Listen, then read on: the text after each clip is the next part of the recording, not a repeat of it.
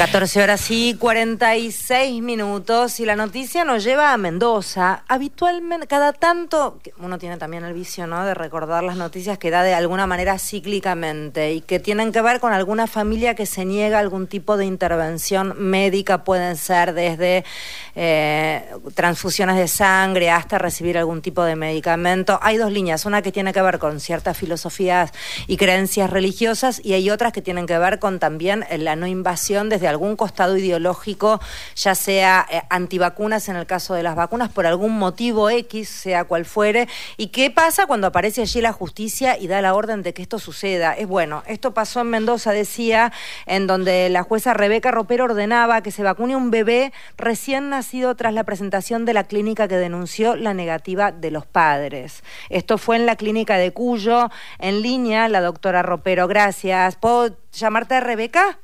Por supuesto, Federica. Buenas tardes. ¿Cómo gusto. Gracias por atendernos, Rebeca. Nos parecía re interesante porque la verdad es que aparecen tanta disyuntiva desde lo filosófico hasta, hasta dónde se puede intervenir con la justicia. ¿Cómo fue este caso? Exacto. Y fue muy buena la introducción que hiciste, Federica. Buenas tardes, en primer lugar, a toda la audiencia. Eh, fue muy buena la introducción que hiciste porque no es la única situación que a veces se nos presenta en la justicia de familia, eh, en, en, los efectores que trabajan con niñez, en las asesorías de niñas, niños y adolescentes, porque intervenimos muchos acá. Mm. Y como bien dijiste, tenés casos de transfusiones, tenés casos de vacunas, hay casos que se mezcla un poco lo ideológico y con a veces razones que pueden dar lugar a otro tipo de interpretación. Lo cierto es que en este caso, eh, bueno, el día jueves, el, el asesor letrado de la clínica de Cuyo eh, informó o preparó el informe eh, poniendo en conocimiento de las autoridades que había nacido un niño, eh, un varoncito, y que los papás, al momento en que los médicos quisieron practicar el protocolo que prevé la Ley Nacional de Vacunación, los papás se negaron ¿sí? a que se le apliquen las dos vacunas que se colocan a cualquier neonato, que es la de la BSG, que protege contra la tuberculosis, y de la hepatitis B. ¿sí? Eh, ante esta noticia se eh, se pone en marcha un mecanismo, un sistema que protege los derechos de este chico, ¿sí? Cuando estas cuestiones pasan, no solamente la justicia la que interviene. En este caso fue una rápida intervención de la asesoría letrada de la clínica, quien pone en conocimiento de esta situación, como marca la ley nacional, al organismo que protege los derechos de las niñas, niños y adolescentes, que en Mendoza se llama NETI, equipos técnicos interdisciplinarios. Eh, la causa ingresa el viernes en la mañana al juzgado inmediatamente se le da intervención a la asesoría de niñas, niños y adolescentes, que la asesora es quien asume la representación directa de este bebé, o sea, en, algún punto a la, misma altura de los padres, para que, para que se pueda entender. Eh, y el viernes en la tarde, bueno, yo dicté la sentencia previo a pedir la historia clínica de este bebé a la, al, al, al, sector de salud para cerciorarme que justamente no, no había una contraindicación específica para aplicar esta vacuna, ¿sí? Eh, la ley en beneficio no solamente de, las personas, sino también en beneficio colectivo, sabemos lo que es la, la inmunidad de rebaño de cualquier vacuna, establece que ciertas vacunas son de cumplimiento obligatorio y pone en cabeza de los padres esta responsabilidad. Cuando los papás, por alguna, algún motivo, alguna razón, eh, se niegan a aplicar esta, este calendario de vacunación, se le da intervención, como te decía recién, a todos estos sectores. Entonces, el viernes en la mañana entró el caso y el viernes en la tarde yo estaba dictando la resolución con la intervención de todas estas personas que te nombré. ¿Puedo, ¿Puedo preguntar sin invadir y hasta donde se pueda contar el porqué de la negativa de esta familia a vacunar al bebé? Sí, no hay problema. Esta familia, estos papás, no manifestaron ningún argumento de, orden ideológico ni demás, sino que eh, sostenían que como ellos tienen un, un hijo mayor con un síndrome del espectro autista, entonces eh, ellos habían tomado conocimiento de que existe cierta corriente que atribuye a estas vacunas eh, la posibilidad de que una persona sea autista. Hmm. Eh, esta corriente no tiene un, a ver, una, un, resuena en la comunidad científica, es por eso que justamente en la historia clínica de este bebé, que es lo que yo eh, le solicité al nosocomio, justamente los dos pediatras dicen no se observan signos evidentes de que el suministro de estas vacunas provoquen efectos adversos, ¿sí? Eh, y a su vez los papás habían presentado, habían exhibido, mejor dicho, a la clínica eh, un par de certificados suscritos por una pediatra que no decía que no iban a vacunar al bebé, sino que lo iban a hacer dentro de siete días mm. cuando le practicaran unos estudios. Pero En esto la ley es muy clara y marca que tienen que ser puestas las vacunas en las primeras dos horas de vida. Dentro de la clínica, de alguna manera. O sea, acá lo que funcionó muy bien es, primero, el alerta de todo el equipo médico barra legal de la clínica que hizo lo que tenía que hacer.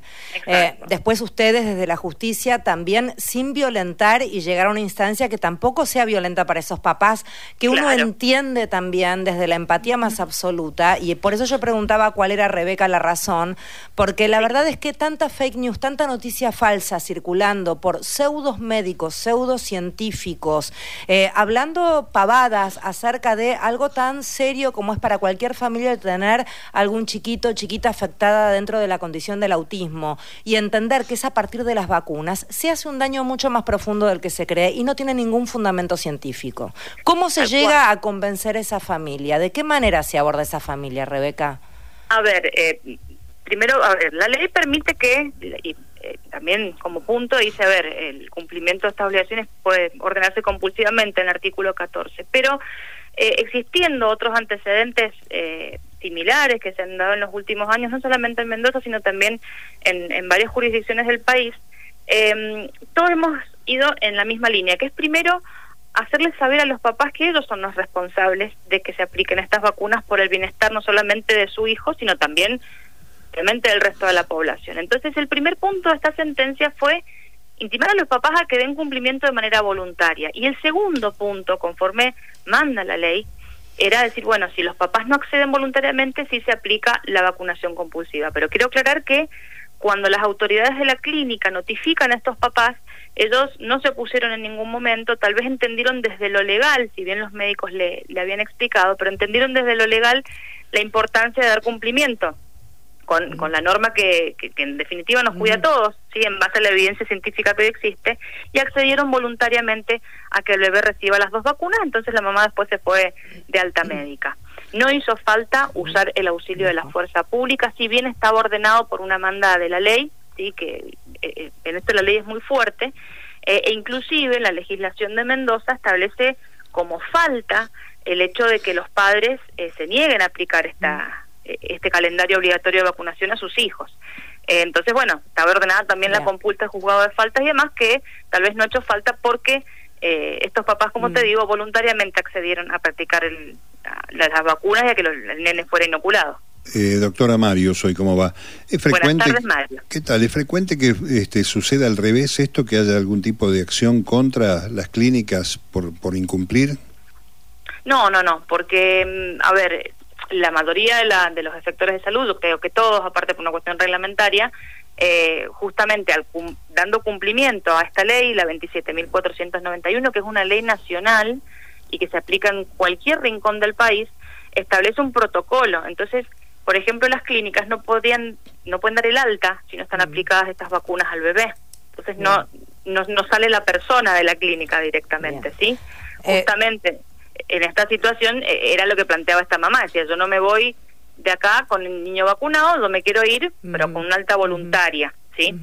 Eh, bueno, afortunadamente nos usó la fuerza pública y siempre es interesante escuchar cuáles son las, las justificaciones también, reitero, para tratar de entender, pero también desde este micrófono a través de Radio Nacional informar, doctora. Así que muchísimas gracias. Bueno, gracias Mario, gracias Federica y gracias a todos por el espacio. a usted. muy bien. Gracias. ¿Mm? Gracias por atendernos. Era la doctora Rebeca Ropero, reitero, jueza de familia en Mendoza.